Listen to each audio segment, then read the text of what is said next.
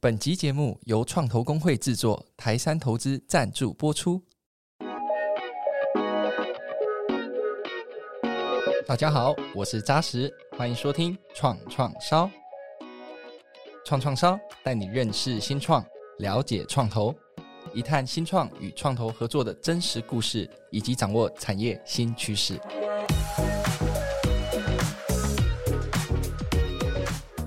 受到 COVID-19 的影响，全球消费形态大翻转，居家消费的宅经济商机崛起，带动电子商务蓬勃发展。线上消费已经成为越来越多人，特别是年轻世代的主要消费方式。那在今天的创创烧节目里面，很荣幸邀请到两位好朋友，一位是在电商世界中掀起了全新的居家美学革命，居家先生的创办人 Victor。以及关注台湾早期天使投资环境 ABA Angels 的创办人 JJ 来到我们节目现场，欢迎两位。大家好，我是居家先生创办人 Victor。大家好，我是 ABA 的 JJ。哇，今天很开心邀请到两位。那一开始就请 Victor 介绍一下自己跟居家先生提供的服务好吗？大家好，我是居家先生创办人 Victor。然后，居家先生的使命是帮助每一个人用负担得起的价格去买到精品家具。所以我们有几个诉求，第一个叫做呃设计不将就，就是我们的设计一定是跟知名设计师合作，确保这个产品好看，你想把它买回家。第二个叫做品质不将就，因为我们要符合精品家具的定义。所以我们用的所有材质都比照精品家具，例如说全牛皮、意大利进口的本染皮牛皮、意大利进口的卡拉拉大理石，甚至北美进口的白橡木等等，确保每个人买回去的家具品质都要好，能够用得久。第三个叫价格不将就，就是除了好的设计、好的品质，还要让你们可以把它带回家，所以不能贵。OK，这是我们提供的服务，谢谢。是是，那也请 JJ 介绍一下自己跟 ABA Angels 在做的事好吗 ABS 是一个早期投资的组织，那我们是有天使的投资，然后也我们现在也有一个天使的基金。哦，那我们之所以会去选择早期投资，其实是看到了一个台湾的早期投资，其实是一个蓝海的市场，因为投入的人其实相对少，所以我们其实用呃天使组织加上一个天使基金的方式，我们其实相较于现在很多的创投的前辈们，其实我们有更多元的一个投资团队。那我们的很多天使投资人过去也都有创业的经验，然后然后也有很多的业界经验。那这是我们这个组织其实跟大家比较不一样的地方。是是是，那我想回来问 Victor，就是说，我们知道你的亲弟弟其实是你一个居家先生创办的一个重要的合作伙伴，所以我们其实会非常好奇，说这种 这亲人关系啊，你跟弟弟是怎么样经营在公司的这段伙伴关系？那怎么样做到公私分明？有没有建立什么在工作上的默契？好，我觉得是这样，就是说，第一个会，我们有四个 founder 嘛，那其中一个是我弟弟，然后另外两个是我国中同学。那只是我们大学也是一起念成大，所以我们是非常好的朋友。我们在创业前就已经认识十几年了。那其实创业是这样，就是说你刚开始创业，因为公司的业务发展很辛苦嘛，所以你你会找的人都是信得过你的人。要不然，我就觉得一般人通常听到你要创业，都是离你越远越好，对不对？不要靠近你，很难就说还加入你这样子。那弟弟当然是最信任的一个，所以当初就邀请他进来。那他也认同这个创业的理念，OK，那就一起进来。那怎么分工？我觉得四个方的我们都有明确的分工。第一个，我是负责产品开发嘛，那弟弟他主要就负责行销。那另外两个，一个负责资讯，因为他本来就是念 computer science；另外一个就是负责前端的销售跟仓储物流。对，所以我们各自负责一块领域，然后各自针对自己负责那一块做决定。那其他人会尊重他的决定，当然会给一些意见，但是尊重他的决定。但是所有后果，我们团队一起承担。对啊，那就变成说大家可以合作无间这样子。那跟弟弟应该在公私分明上是做的非常非常 OK 吗？比较难啊，比较难。比较难的原因就是因为弟弟嘛，所以会早期我们是这样，就是说，因为我们又这个住在一起，好早期，那就变成说回到家还是在谈工作，然后但但有时候就有点很难把这个角色脱离了。所以到公司有时候你会发现，就是我自己也没注意到，就是我跟我弟弟在讲话呢。的口气好像在家里跟他讲话的口气，因为他是我弟弟嘛。是，但是一样在讨论事情，就我对他的口气可能会稍微凶了一点。对对对，就好像因为我是他哥哥嘛，命令他命令习惯了这样。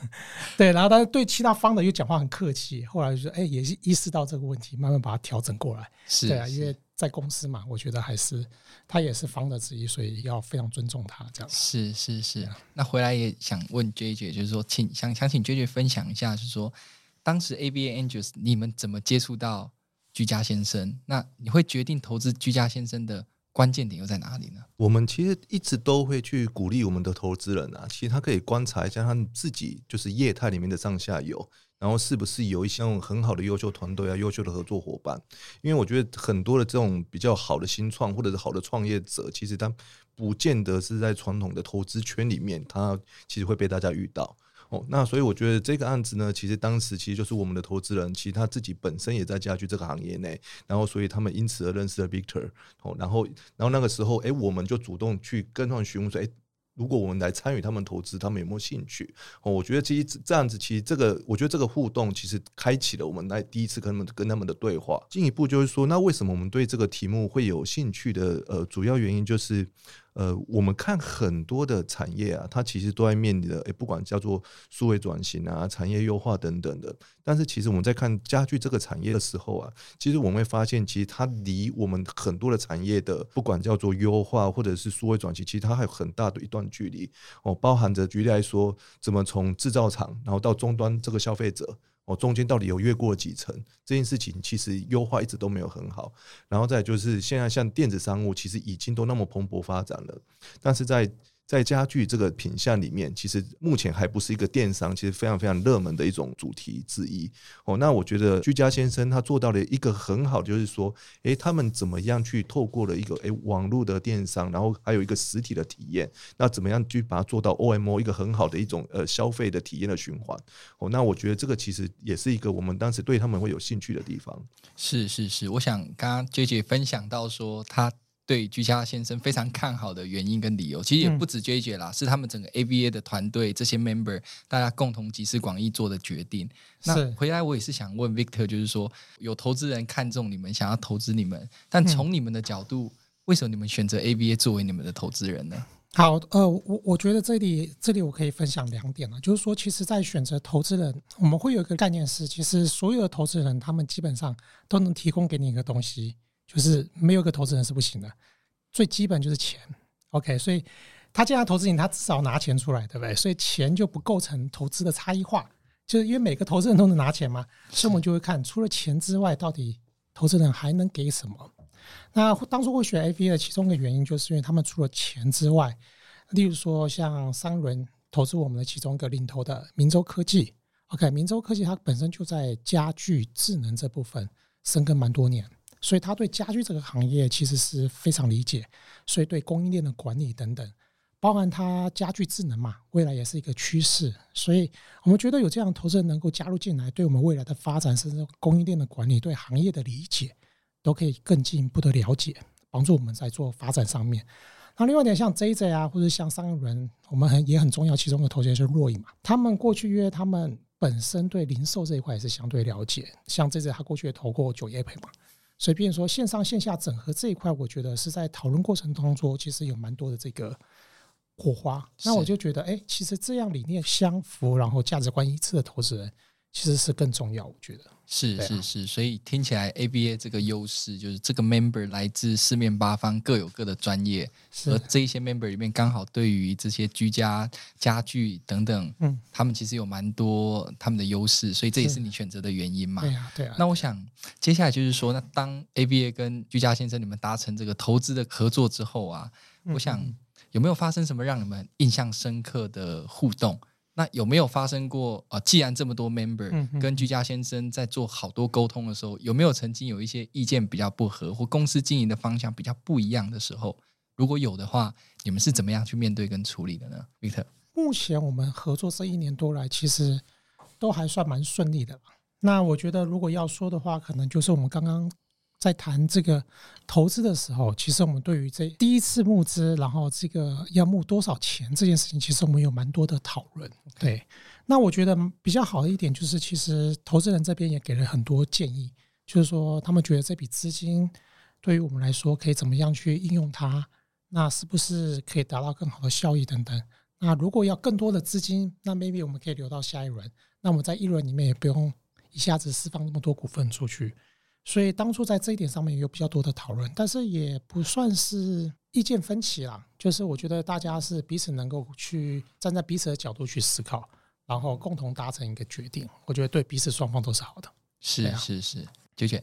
我就 echo 一下那个刚刚那个 Victor 说的吧，因为其实我觉得我们现在我们看到了非常多的新创募资，其实有说无非就是，诶，你要募多少资金，那愿意释放的比例是多少，然后在如果要达到这个条件，我们募资的时间到底要多久？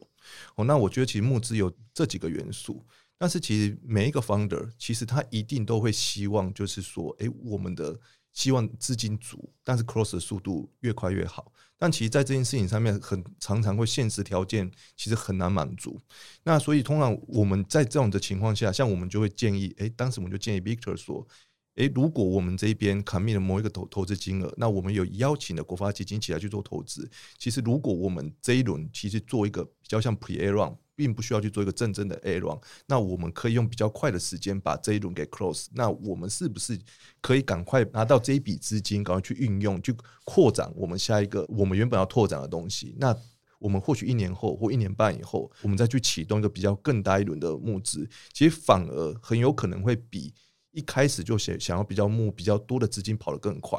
哦，所以我觉得其实这个其实是一个，我觉得募资的策略的一种沟通跟讨论啊。所以，但是我觉得当时其实跟 Victor 讨论，我们其实也也算是很快就达达成双方的共识。所以我觉得倒也没有产生任何特别的争执。是，听起来都是在一开始这个募资的金额跟策略的时候，其实有蛮多的讨论。但是正式合作之后，其实这一年多来，其实双方是非常美好的配合。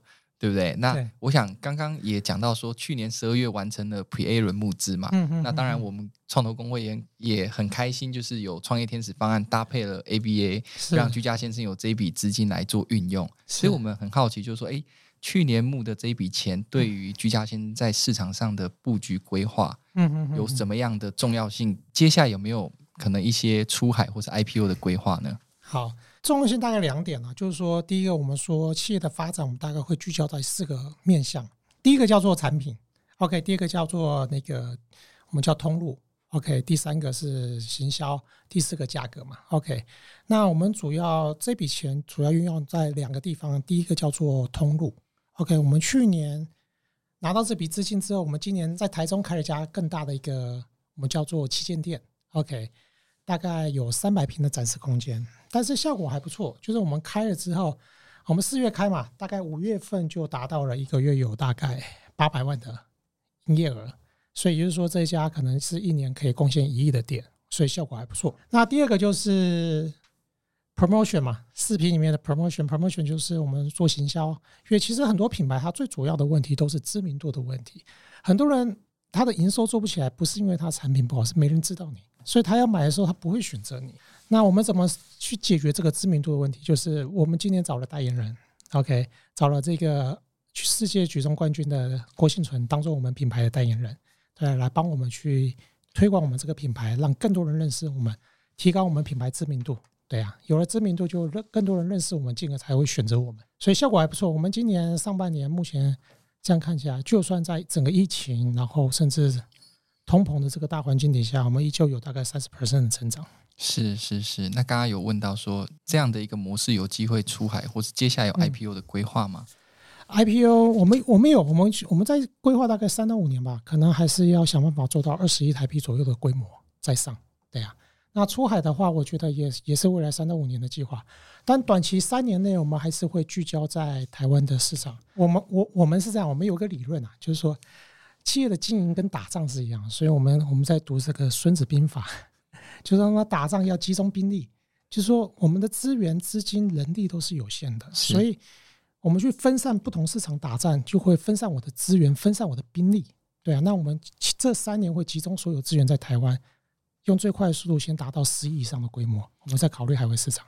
是是是，那回来也想问解决就是说，那作为居家先生算是其中一个重要的投资伙伴，那 ABA 怎么样协助居家先生在每一个发展阶段继续成长茁壮呢？就是我们跟他们的互动，就除了刚刚 Victor 提到，就是说我们的投资人持续在他们的在整个家具业态跟他们一起，不管是供应链上面的合作啊，或整合等等的，我们其实也都跟他会去讨论一些未来的可能策略。举举例来说，除了家具产品以外，未来是不是会引引进居家的产品？那如何在我们在商业上面，如如何是用比较用高频次的产品去带动一些比较低频次的消费等等的这些策略的模式？然后除了这个以外，其实我觉得像我们 ABA 其实也其实跟台湾的很多的呃团队其实也都不错的互动。那 Portfolio 其实也有很多类，有像像 Martech 的工具，其实也有机会去跟居家先生未来有可能进一步的合作。不管是说像电商的一些推荐系统、CRM，甚至是说物流优化的一些工具等等的，我想这是可能在未来可能还会持续在跟那个团队这边互动跟合作。那我觉得当然最重要就是说去协助团队怎么样去诶完成在。接下来新的一轮次的募资，我觉得这个也是一个非常重要的。是是是，我想这几年不少的家具产业开始走向数位转型了，那也很多人虎视眈眈要切入这块市场。我相信 Victor 一定身在这个产业中，一定最清楚。所以你认为居家先生相较之下，你们具有哪些优势？那尤其我们知道，现在很知名的家具大品牌，其实投身在电商的线上竞争也是非常的强大。那居家先生，你们会怎么样来应应呢？好，我觉得首先我们要谈到这个竞争的问题。OK，这个竞争是避免不了，但是我们怎么让在竞争里面去保持自己的优势，我觉得很重要。所以我们说，我们大概以目前来讲啊，就是说我们有主要有四个优势在居家先生。第一个叫做产品的独特性，就是我们卖的所有产品在台湾的市场上面啊都看不到，所以你要买，你只能找我买。你别无选择，所以我们第一个构成了人无我有的竞争优势，无从比较，甚至无从比价，因为只有我有。那第二个，我觉得是我们的低价的策略，但是低价的策略是建筑在低成本的优势上面。我们说低价不是一个优势，低成本才是，因为你要有低成本才能有低价嘛。那你如果没有低成本，你你只有低价，那你就是自砍手脚，对啊，别人不用打你，你自己就会死掉。所以，那我们怎么做到低成本优势？大概有几个点。第一个叫做去中间化的商业模式，对，因为我们就是标准的这种，我们叫做 D to C 的品牌嘛，所以我们省去了中间商的这个成本，可以把东西更好的东西卖得更便宜给消费者。那第二个是爆品策略，就居家先生的产品并不多。对，所以我们每个品类的品品相都非常有限。我举个例子，就是我们在大概四年前吧，二零一八年年底的时候推出了一款床垫，叫做凉感减压记忆床垫。OK，这个床垫到目前为止还是全台湾床垫群众募资的销售记录，目前无人能够打破它。那这个记录多恐怖！两个月之内，不到两个月的时间，OK，我们群众募资五十八天，创造了两千三百万的销售额。也就是你来居家现在买床垫，在那个时候，你只有买或不买，你别无选择。所以我们可以把一个产品做到销售额够大，销售量够多，因此我可以进一步去压低我的生产成本，然后让它的售价更低。所以我们说它的低价是由它的低成本所创造的。OK，大概主要就是这两点，所以这两点来创造我们的低成本优势。那第三个是我们的数位行销的优势。我们到现在为止，我们的数位广告的投报率还可以做到一比七，也就是说，我投一块钱的广告出去，我可以带七块钱的营收进来，所以我可以在第一单就开始赚钱。OK，那我觉得这个当然是跟我们团队整体的能力有关系。那这个也不是这么好做，因为现在我们知道，就是不管你传统品牌或是电商品牌，要做到一比七的，应该都不多了。对啊，我们应该是少数的其中一个。那最后一个是我们还有自建物流。OK，那这为什么是一个优势呢？就是说，诺贝尔这个经济学奖有一个理论叫做峰终定律。对，就是说一个消费者或是一个体验里面，大概有两个时间点会决定这个体验好或坏。一个就叫峰值体验，就尖峰的峰。OK，这毫无疑问就是你在购物当中就是在体验产品嘛，要提供你一个好的峰值体验。那第二个时间点是什么时候？就是结束的时候，叫终止体验，就是终点的那个终，所以它叫峰终定律。所以你在结束的时候体验好不好，会决定大家喜不喜欢你这个品牌，会不会推荐你这个品牌。那家居这个行业很特别，我们的峰值体验会建构在配送上面，因为最后面消费者跟你接触就是你去他家送货的时候。所以传统家具店怎么送？就是他们他们的送货人都会穿吊嘎啊、刺龙刺凤、嚼槟榔，有没有？进到你家里也帮你送家具，送的不好很粗鲁，你也不敢怎么样问，你怕他揍你，对不对？但是居家生鲜就不会，我们的人就是都特别挑选过，而且训练过，服装非常整齐，去到你家帮你送完家具之后，还要帮你打扫家里，跟你鞠躬，最后面才退出去。所以它就是一个好的购物体验。那好的购物体验，它会怎么样？增加客户的推荐率跟满意度。很有可能就是你的配送不好，他再喜欢你的产品，他对整个购物体验还是觉得不好，那就很可惜，他不会推荐你给他的朋友。所以，光光改善这一点，就大大增加了你这个品牌的推荐率。OK，那这就是为什么它是其中一个优势。那长期而言，当我们的规模能够做大，我还可以进一步去压低我的配送成本。那这也会变成企业的护城河，因为我可以提供非常低廉的配送的服务给我的客户，但是竞争对手没有。回到刚刚讲的，就是它是一个低成本创造的低价低价优势，那竞争对手做不到，那它就变成很难跟我竞争。大概这四点，对啊，谢谢。是是，我听完 Victor 讲，我自己都很想去接受这个 Peak Experience 这个峰值体验跟这个中值体验。谢谢。而且我觉得你 呃论述每一个优势有它的独特性，可以压低成本，借由这样的广告投放、数位行销带回来的这个 return，包含你们自建物流，其实我听到，我觉得这是可以给非常非常多要建构自己护城河的公司有很多参考的地方。对。是。那回来问 JJ，就是说上个月你们完成了安发源天使资金，那 AVA 的营业模式其实，在投资圈是非常非常创新的，就像是有点像天使投资人的共享经济平台。那想问 JJ，是什么样的契机下你们成立了这一档基金？那未来你们跟原有的这种 AVA 会员个人投资的形式，你们要怎么进行分工跟合作呢？好，其实我觉得 A V 一直以来的策略，应该说核心价值，其实来自于说，让真正想做早期投资的人哦，然后跟真正想要投做早期投资的资金，其实它是结合在一起的。因为其实如果在一般的比较像是比较大型的创投，其实如果从一线的不管是 associate。从 A O 到 G P 到 L P，他其实对于每一个案件，他的想法，他其实都要非常 align 在一起，其实这个案件才会成。那那但是这件事情呢，其实通常在大部分的早期案件，本来就是风险跟不确定因素本来就很大，所以你要说任去想找三个人，他们的看法要一模一样的几率本来就不太高。所以呢，回过头来，其实我们就是把这件事情，就是把想做这件事情决策的人，跟想做这件事情资金的人，其实等于结合在一起。哦，那这样子才会变成说，我们在整个运作上面，其实是为了去开发出或投资最好的那个早期团队而做的一些努力。那所以回过头来就是说，我们现在的那个基金的运作跟我们现在天使组织，基基本上我们是平行运行的。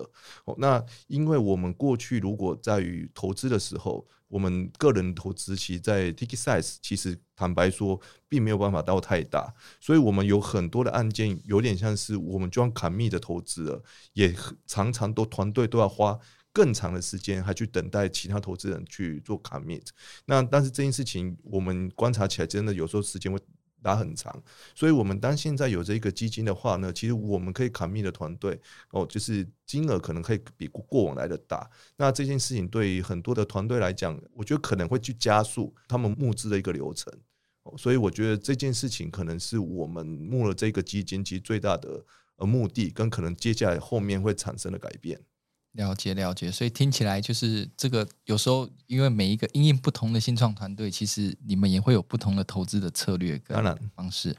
了解。那我想问 Victor 是说，居家先生是从电商起家嘛？那你怎么看待台湾电商平台市场的发展？那这几年又因为疫情的影响，我想这个电商当然成为主战场。你认为能够在电商平台上突破重围的这一些平台，他们需要具备什么样的关键能力跟服务呢？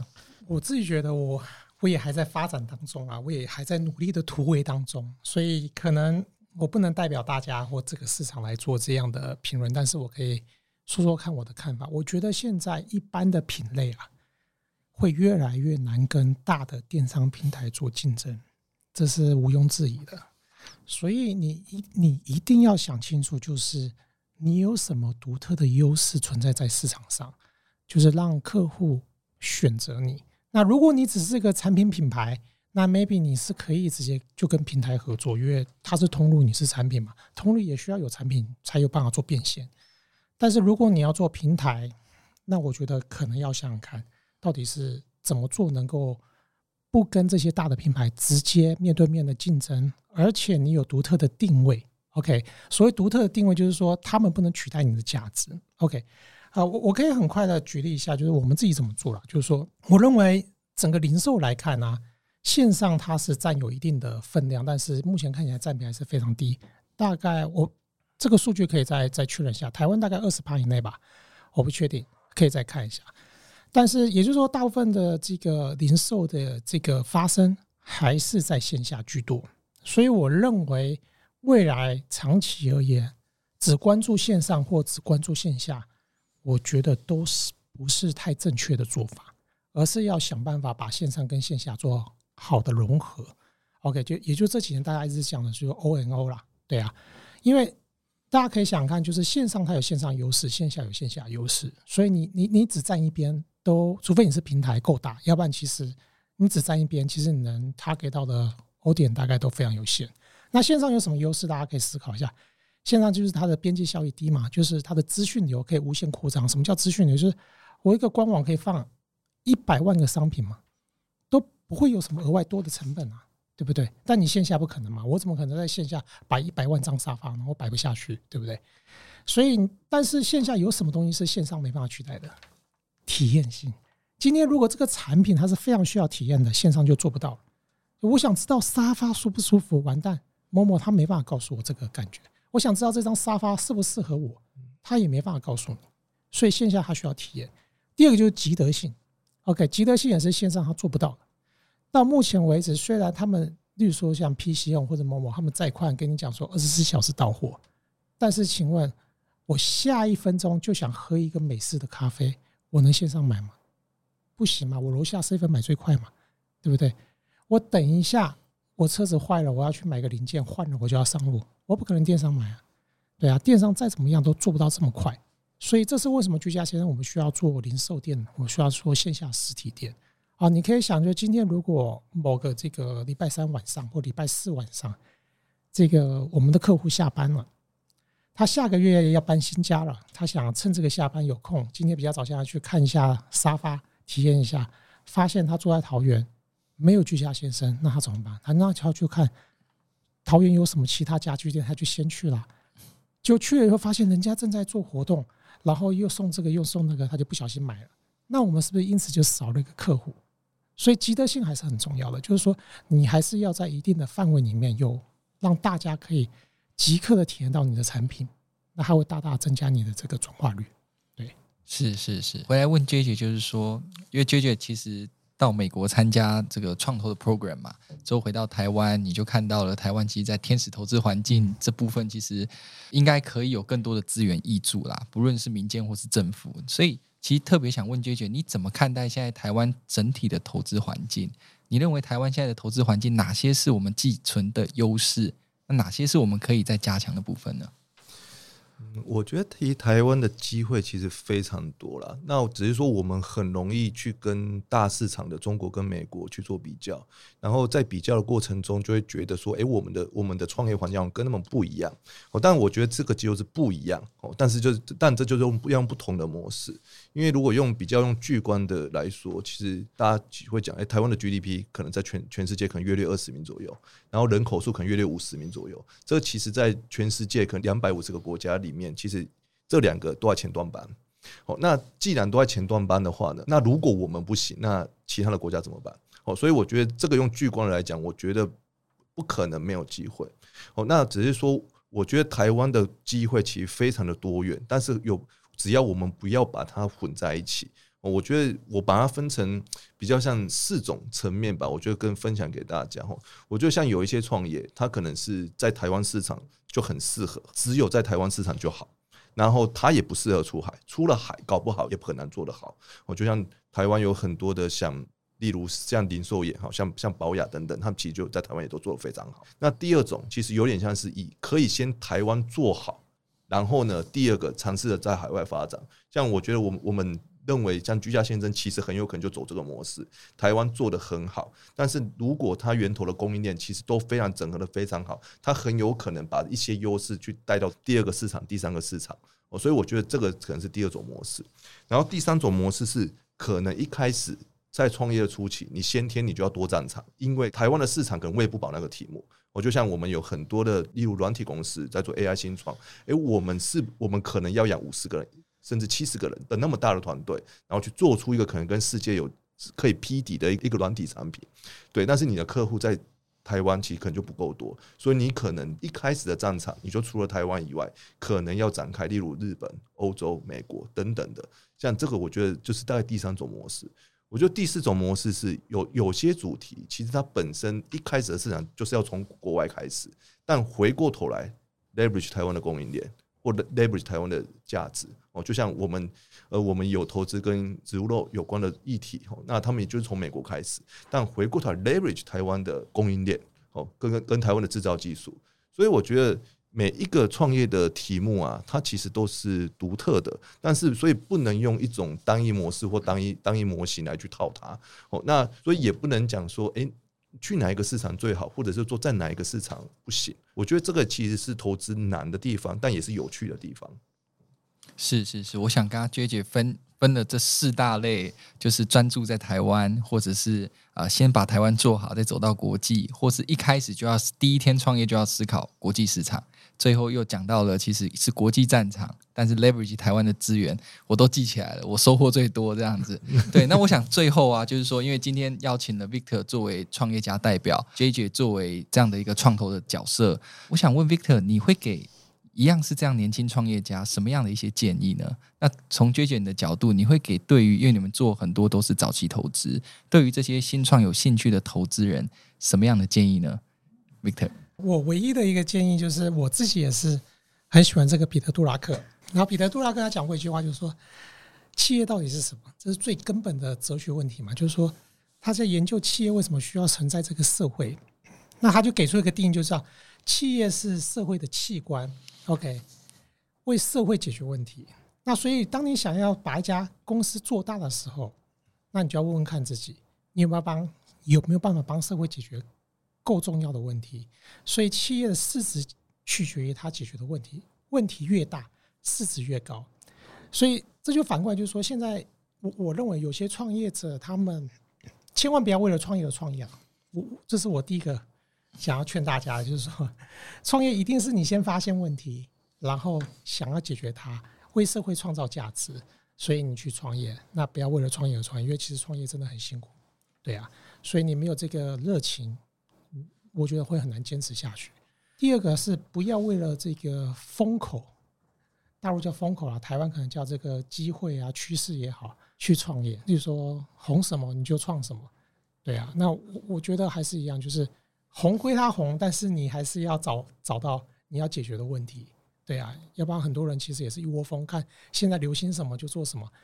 去年做这个区块链，今年做元宇宙，明年又不知道做什么，他每年换一个题目，对啊。那我觉得这两个是我觉得避免了。剩下如果大家真的找到一个好的问题，愿意真的花时间花精力去解决，那我觉得都还值得。那另外一个要提醒就是，就算你找到问题，你还是要问问看自己，就是你有没有这个优势。这是很现实，因为创业它是个竞赛，对啊，就是你要能获得投资人投资也好，或是你要能够生存。那你就要问问看自己，凭什么是你？就是说这个问题，就算你看到它了，凭什么你能解决的比别人好？你比别人有钱吗？或是你比别人有资源吗？还是你对这个行业特别理解？你特别了解这个行业，你特别能做这个题目？如果都没有，那这个问题是很现实的。凭什么是你会成功？